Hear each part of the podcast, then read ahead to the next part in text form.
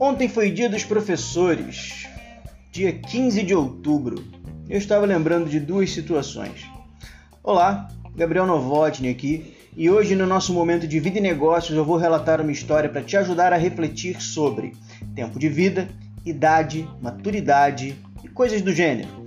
Então, respira fundo, aumenta o volume, relaxa e vem comigo. Uma das coisas às quais estava me recordando era de quando eu era criança e meu pai soltava a frase: Criança tem o direito de não ter direito. Tive de estudar, me formar, fazer algumas pós-graduações e especializações, viver e perceber que ele tinha razão. Não sei se você vai concordar com isso, mas o fato é que a frase tem fundamento, lógica, é saudável e faz muito sentido. Na época, eu ficava pé da vida, mas escuta essa história com um ex-aluno meu.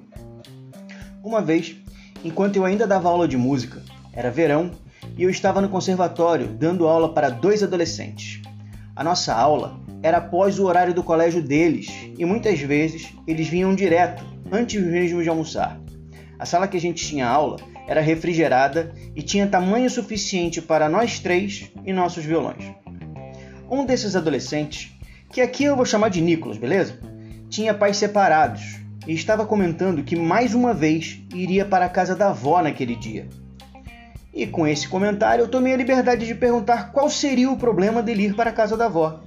Nicolas, no meio da aula, olhou para mim e disse: Professor, eu amo minha avó, mas eu não gosto de ficar na casa dela.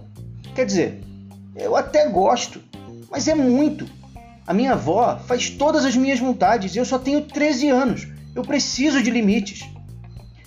De boa, eu fiquei boquiaberto com a consciência que Nicolas tinha de perceber que sim, ele precisava de ajuda, de referências, de limites e que por si só não conseguiria.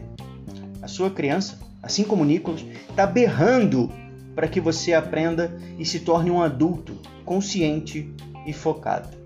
Acesse também o meu blog gabrielnovotny-vida e negócios blogspot.com. Bora para cima, realize seus sonhos mergulhe mais fundo e até o próximo podcast.